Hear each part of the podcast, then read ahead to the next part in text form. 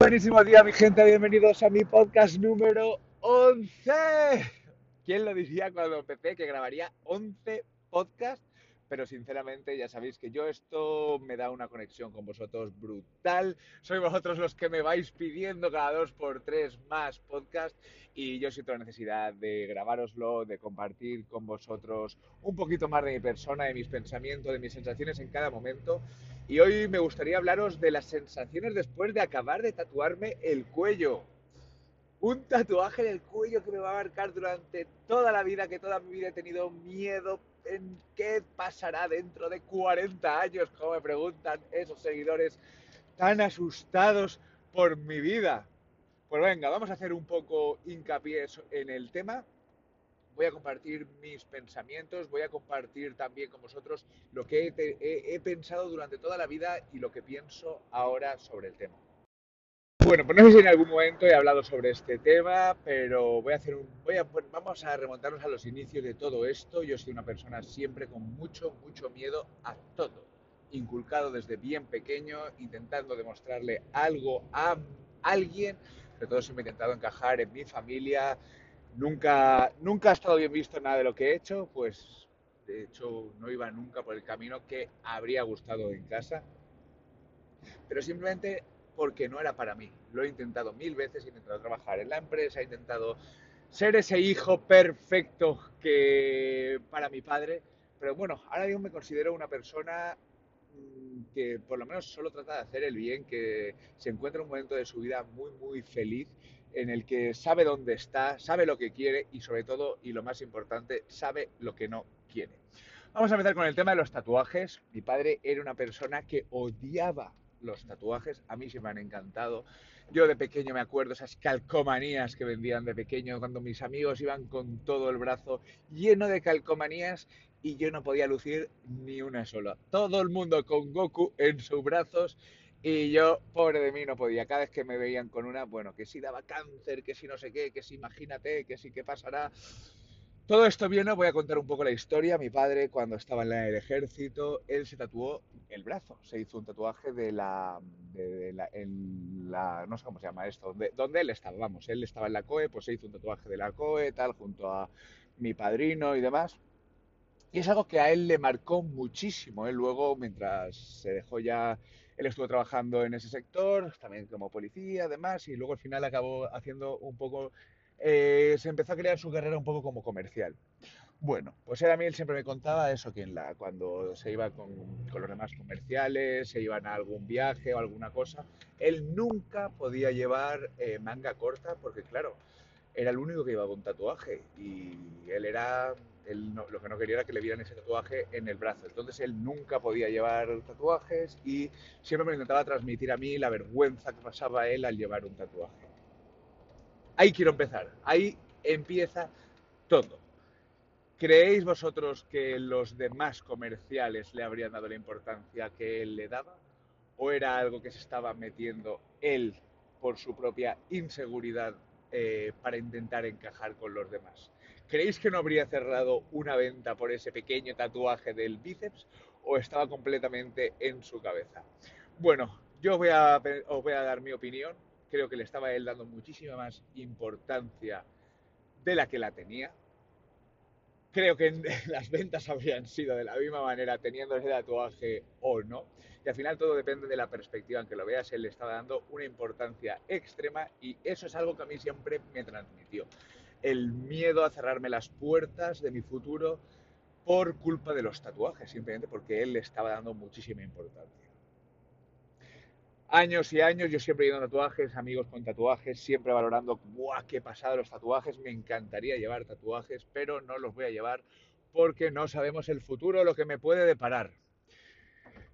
Van pasando los años, me van gustando más, pero yo lo mismo, tengo que trabajar con mi padre, no puedo ser comercial con él si llevo tatuajes, evidentemente, me lo ha, me lo ha inculcado él desde pequeño, ¿cómo voy a trabajar para él con un tatuaje?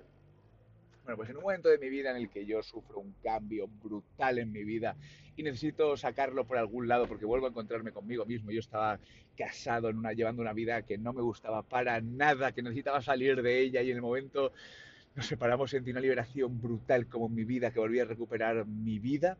Ahí decidí hacerme mi primer tatuaje de la mano de mi mejor amigo. Nos hicimos los dos una pequeña crucecita en el brazo de la llave de Ankh, la llave de la vida, eh, la cruz de Ankh, la llave de la vida esta egipcia, que todo el mundo conocéis, así que es como una especie de cruz con el circulito arriba. Y cuando me la hice, me la hice exactamente en la muñeca, pero además que se viera solo un poquito para cuando me pusiera el reloj, por si acaso, imaginaos. Claro, no la vamos a liar, un tatuaje pequeño por si acaso para poder taparlo cuando sea. Recuerdo perfectamente cuando mi padre se enteró que llegué a casa, lo vi después de dos semanas o tres, y me dijo, ¿qué te has tatuado? ¿No? Me lo han dicho tal. Bueno, pues no te preocupes, ya he hablado con un amigo mío que está en el ejército. Me ha dicho que, bueno, si no se ve mucho, que si lo taparas sí que podrías entrar en el ejército, sí que podrías depositar para diferentes cosas. Y yo, claro, ese es el momento en el que me pongo, le miro, a la cara, le miro a los ojos, me pongo a pensar digo, madre mía, que no puedo entrar en el ejército ya, que no puedo hacer. Y luego pienso, pero si yo no quiero entrar en el ejército, si yo no quiero opositar, si yo no quiero trabajar de lo otro, ¿qué tal? Y ahí es cuando empiezo ya a razonar y decir, pero ¿por qué estoy teniéndole tantas miedo, tanto miedo a cerrarme ciertas puertas en las que de ningún modo me gustaría estar trabajando? Y yo gracias a las decisiones que he tomado en esta vida, como por ejemplo de momento el no tener hijos, el no tener una responsabilidad y una carga que mantener a alguien, puedo seguir tomando la decisión de no trabajar en esos, en esos trabajos. Ese fue el primer momento en el que yo me doy cuenta y digo, pero yo por qué me estaba cerrando las puertas de ciertos trabajos en los que no quiero trabajar nunca si de verdad no quiero trabajar en ellos. Casi que me hago un favor porque ya me lo quito completamente de la cabeza y sobre todo algo más importante, se lo quito a mi padre. Al día siguiente fui, me hice dos pequeñitos más, que al final me los he bueno, mentira, no me los he, no me los tapado del todo, el de las cruces aún lo llevo, que muchos me decís, me encantan las cruces que llevas en la, en la nuca. Son cruces, pero a la vez son dos T's, que me las hice por mi hermana, la personita más adorable de este mundo, que ella siempre me llama Tete, entonces me puse dos T's por, por ella. Y ese fue un, poco el momento en el que yo empecé a abrir mi mente, a encontrarme a mí mismo, a pensar en lo que yo quería y en pensar, soy la misma persona exactamente, pero me siento libre. O sea, la buena persona que soy, soy de la misma manera, pero a la vez estoy mostrando un poco más de mí con mis tatuajes, porque al final un tatuaje no es más que una pequeña muestra de tu personalidad. Por eso al final fui tatuándome más, fui, cuanto más me iba tatuando, más libre me sentía. Y yo era la primera persona, tengo que decirlo, recuerdo perfectamente el momento en el que me tatué la mano y teníamos una comida de Navidad con, con, con, con la familia de Espe. Y yo era el primero que iba cubriéndome la mano, solo por una cosa. Yo siempre soy una persona que he intentado encajar en la sociedad, he tenido mucho miedo al rechazo, he tenido mucho miedo al qué pensarán. Siempre he querido, pues eso, eh, lo que no encajaba yo en mi casa, llegar a ser el yerno perfecto, llegar a una familia y que los padres de mi amigo dijeran, tienes que ser como Borja, mira qué buen chico es, mira qué educado, mira qué... Y al final eso para mí le daba muchísima importancia. Imaginaos a mí en la familia, conociendo la familia de Espe con un tatuaje en la mano, ya era como yo por mis propios pensamientos, no por los suyos, que son completamente súper abiertos, me vieron, me conocieron, vieron la persona que era y me adaptaron desde el primer momento como uno más de la familia, pero yo era, mis propios miedos era lo que les, me estaba yo mostrando para no abrirme del todo simplemente porque llevaba un tatuaje, me estaba, estaba intentando mi personalidad taparla simplemente por un tatuaje le está dando una importancia extrema a algo que realmente no lo tenía ni para ellos. Ese fue un paso bastante grande en, eh, este aspecto. Empecé a pensar ya en, en que al final la importancia, como comentaba con el tema de las uñas, es la que tú le des mi vuelta a España ha sido impresionante. Yo vine de uñas, como, os comentaba, allí en, Estados Unidos pues la gente aceptó en todo momento, nadie me preguntó ni un momento por el tema de las uñas. Venía a España diciendo, vengo de uñas aquí porque cada dos por tres me van a preguntar, ya veréis en un día cuánta gente me lo pregunta, os lo contaré. Pues voy a decir una cosa, en mi sorpresa y sobre todo alegría me ha dado que nadie me ha hablado de las uñas. La única gente que me ha podido hablar de las uñas son amigos míos que me conocen de toda la vida y te hacen el... porque te han visto crecer, no entienden nada, no entienden tu vida, no entienden en qué situación están. Ellos se comparan contigo, donde empezasteis y no entienden el nivel o en el momento en el que yo estoy ahora, personal y mental. Pero tengo que decir que la gente es muchísimo más abierta de lo que yo creía La gente que al, final la gente que te quiere, si me solamente te dice, si tú estás bien, yo me alegro. Y al final eso es lo importante, porque yo me atrevería a decir que soy la misma persona, pero no. Soy una persona muchísimo más libre, muchísimo más feliz, simplemente porque he dado ciertos pasos que me han ayudado a crecer mentalmente y me siento muy orgulloso de esos pequeños cambios en mi persona. Últimamente estoy pensando con el tema, lo del tema del tatuaje, el del querer encajar, y recuerdo ciertos momentos de mi vida en los que no me consideraba la persona que soy ahora, que ahora mismo me considero una muy buena persona que solo trata de hacer el bien, como siempre os comento. En esos momentos era eh, pues lo que os, compartí el otro día, una persona que me dijeron, eras un pijo, guaperas, que no sé qué, que no sé cuántos. Ni era un pijo ni era nada, simplemente intentaba encajar en la, en la sociedad, intentaba dar una imagen de buena, de buena gente y os tengo que decir con la mano en el corazón, y me sabe fatal decirlo, que no era la tan buena gente como mi imagen parecía. Me ha pasado con novias, me ha pasado con todo, no era una buena persona con ellos, era una persona que engañaba, era una persona, pero simplemente porque era una persona en, esa, en esas épocas que no era segura de mí misma, entonces antes de que me la hagan la hacía y no me siento nada orgulloso, pero sí que me siento orgulloso por una cosa, porque sé lo que no quiero, no quiero volver a ser ese tipo de persona. Podía llegar a ser un lobo con piel de cordero y ahora igual para algunos tengo piel de lobo, pero os puedo asegurar que soy un cordero por dentro porque He aprendido de mis errores, para nada quiero volver a cometerlos, estoy feliz como estoy y si a alguien le asusta o le molesta mi imagen, el problema lo tienen ellos. Yo puedo deciros que a mí me ha hecho avanzar mucho, quitarme los miedos, progresar y crecer bajo las críticas. Yo estoy mucho más acostumbrado a recibir críticas que alabos, sé encajar muchísimo más la crítica y ahora cada vez que alguien me dice algo bonito, no he estado acostumbrado nunca y lo agradezco tantísimo de corazón que me hace no dejar de crecer en ningún momento. Estar todo el día sonriendo, cada vez que recibo algo bueno, vuelvo a sonreír, doy las gracias, vuelvo a pensar de dónde vengo, en qué momentos he vivido y ahora mismo de verdad tengo que daros siempre las gracias porque estoy en un momento maravilloso y al final eso es lo importante. Esta semana recibí un mensaje, nada más hacerme el tatuaje, que aparte de que era muy feo el tatuaje, eh, que qué pasaría dentro de 40 años con este tatuaje. Me dio que pensar, primero me le hice pensar a él, eh, porque no entiendo nunca cuando alguien intenta mm, darte una opinión suya, porque no entiendo el final. No sé si esa persona realmente es tan egocéntrica que se piensa que su opinión me importa, pero yo voy un poquito más allá de eso. Quiero saber realmente lo que esa persona puede llegar a estar pensando porque no soy capaz de entenderlo, yo no soy capaz de dar una opinión negativa, solo doy positivas, porque mi ejemplo es la de, tú te has hecho algo que te gusta y de qué manera puedo influir yo. Si no me gusta, no te lo diría, simplemente para que tú sigas en el mismo estado. Si me gusta, te lo digo, para así intentar subir, o sea, hacerte crecer aún en ese estado, eh, incrementar aún tu actitud positiva hacia ese hecho. Pero cuando le das una opinión negativa, por mi parte, si yo te doy la opinión negativa de algo, no entiendo cuál es el final. Lo único que puedo hacer es que tú tengas una duda sobre ese algo que, te has hecho o que has conseguido, crearte una duda y yo no consigo nada. No entiendo las opiniones negativas por eso, porque no entiendo el final de qué quieres conseguir, qué quieres ponerte por encima de él, qué quieres hacerle sentir mal. No lo puedo entender. Pero bueno, y en menos de eso, por eso siempre comparto ese tipo de mensajes para que la gente piense en cuál es realmente el final. No lo comparto porque me haga daño. Yo estoy muy por encima de todo eso. Yo llevo muchos años encajando críticas y a mí me da exactamente igual. Pero no todo el mundo está tan preparado mentalmente y me gustaría que la gente no lo hiciera simplemente porque puede hacerle daño a ciertas personas que no son tan fuertes como lo puedo ser yo. Entonces, ese granito de arena que pueda aportar de ese modo para que se intente evitar estas cosas, siempre lo aporto. Pero bueno, volviendo a lo del mensaje de los 40 años, al final pensamos y dices, vale, ¿qué va a pasar dentro de 40 años con este tatuajes? Pues solo va a pasar una cosa, que lo voy a llevar disfrutando 40 años de mi vida. Eso es lo único que va a pasar, no sé qué más.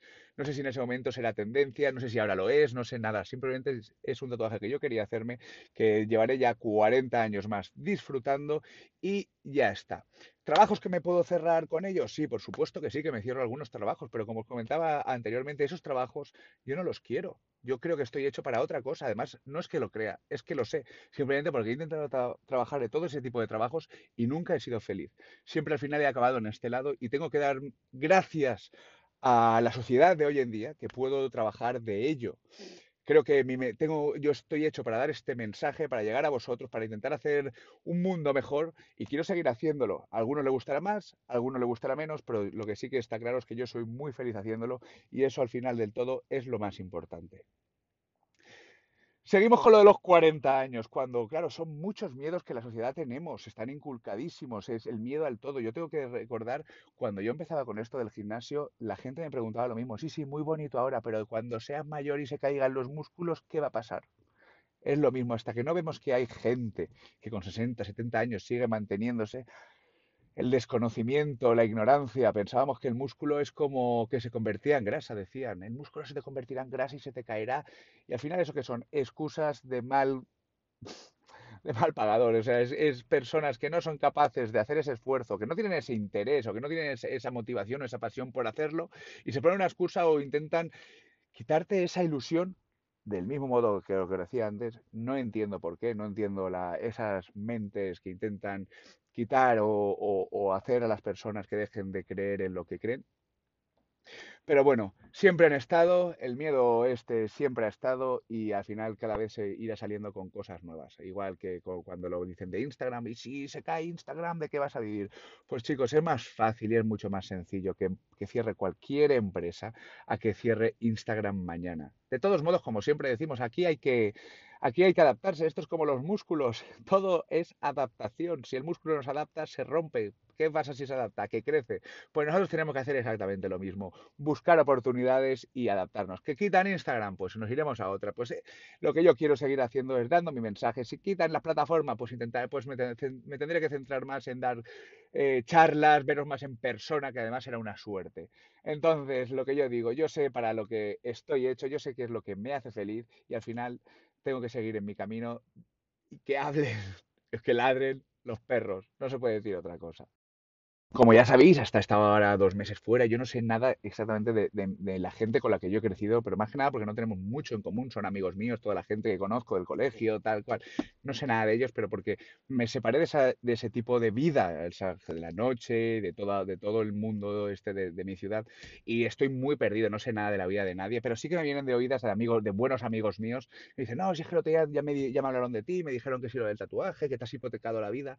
Claro, a mí esas cosas me dan que pensar. Digo, me he hipotecado la vida yo. Cuando estas personas mm, están viviendo para sus hijos, pasando un mal rato porque no tienen realmente el dinero necesario, tienen que pedir ayudas en casa, tienen una hipoteca de una casa, tienen una hipoteca de un coche, tienen una... Y soy yo el que me he hipotecado la vida que yo ahora mismo me puedo ir a donde me dé la gana porque tengo cero responsabilidades en cuanto a todo eso. De verdad, estamos, a mí estas cosas me parecen de locos, que la gente vea una locura eh, hacerse un tatuaje en el cuello y que tengan hijos de una manera tan sencilla, eh, simplemente por solucionar ciertos aspectos de su vida, por solucionar ciertos aspectos de su relación. A mí esto me parece un mundo de locos, es mi opinión, por supuesto, pero yo creo que la decisión más importante, la más importante de una vida es tener un hijo y por eso a día de hoy, el otro día me tuve que poner a sentí la necesidad de, colaborar con aldeas infantiles porque veo que la gente tiene hijos por como tienen a los perros en Navidad que los cogen para pues para cubrir esos pequeños agujeros de su vida y me parece tan triste eso que tuve que ayudar y colaborar con, la, con aldeas infantiles porque sé que hay tantos hijos que no les están dando lo que necesitan y luego al final el loco soy yo por tatuarme el cuello. ¿Cuándo tendré hijos yo? Pues cuando realmente sepa que le puedo dedicar el 200% de mi, de mi vida, le puedo dedicar el 200% de mi sueldo, le puedo dedicar el 200% de todo. Que pase yo a ser el actor secundario de mi vida y me centre en su felicidad y en él. ¿Todavía no estoy preparado y por eso se me está pasando el arroz? Yo pienso que no. Yo pienso que aquí no hay arroz que se pase, hay ciertas cosas que hay que pensarse mucho, que no te puedes dejar influenciar por la sociedad y que no tienes que pensar que no estás haciendo las cosas bien porque no estés haciendo las cosas como los demás. Si los demás están haciendo las cosas para mí sin cabeza en ese sentido, no tengo por qué hacerlas yo esta pequeña charlilla que os tenía que, os tenía que dar, simplemente para intentar abrir un poquito la mente, para que entendáis un poquito la situación en la que yo estoy viviendo, lo feliz que me hace poder compartirla con vosotros, que haya personas que me escucháis Y bueno, pues ya os he compartido mis experiencias con el tatu y mis pensamientos. Ahora me toca cerrarme la parte de detrás que me apetece muchísimo. Además voy a grabar, eh, bueno, grabé un vídeo de YouTube, tengo que montároslo para que veáis con la cara de felicidad que me estaba tatuando. O sea, eh, Paloma de la tatuadora estaba flipando diciendo, pero ¿cómo puedes estar sonriendo en todo momento? Y era simplemente porque estaba sintiendo una liberación brutal, estaba dando un paso en mi vida que sabía que me iba a hacer crecer muchísimo como persona y no me podía quitar la oreja, la sonrisa oreja a oreja en 10 horas y media que, que, duró el tatuaje. Fue un momento de felicidad brutal y ahora tengo 40 años por delante para ciertas personas para seguir disfrutándolo y seguir haciéndome más. ¿Y por qué no? Familia, de verdad, Gracias por escribirme, gracias por motivarme, gracias por compartir mis historias, mis podcasts, mi todo. O sea, para mí es una bendición, una bendición la de ser escuchado, la de poder compartir mis pequeñas, mm, mis pequeños pensamientos, mis pequeñas historias. Disfruto muchísimo y nada de esto tendría sentido si no hubiera gente escuchándome y ahí estáis vosotros para de verdad siempre motivarme y siempre hacerme que siga hacia adelante. Sin vosotros nada de esto tendría sentido. Entonces en esos momentos tendría que estar buscando otra salida, pero de verdad esto a mí me hace muy, muy, muy feliz. Próximo podcast que me lo ha pedido una seguidora, os voy a hablar de un tema que me parece súper interesante. Vosotros ya sabéis que yo siempre veo el lado positivo de las cosas. Seguramente por las situaciones en las que he pasado durante toda mi vida es un arma de defensa interior que he creado, pero vamos a hablar de cómo evitar los pensamientos negativos, de qué te llevan, a dónde te llevan esos pensamientos negativos y lo sencillo que es simplemente centrarnos en los pensamientos positivos. Una vez empecéis a pensar en positivos y descubráis la magia que tienen esos pensamientos, no volveréis a pensar en negativo en vuestra vida, os lo prometo. Hasta aquí el podcast número 11. Vamos a ir calentando motores ya para el podcast número 12 y de verdad, mis bendiciones para todos, os deseo lo mejor en esta vida, que sigamos creciendo todos juntos y mucho, mucho gas.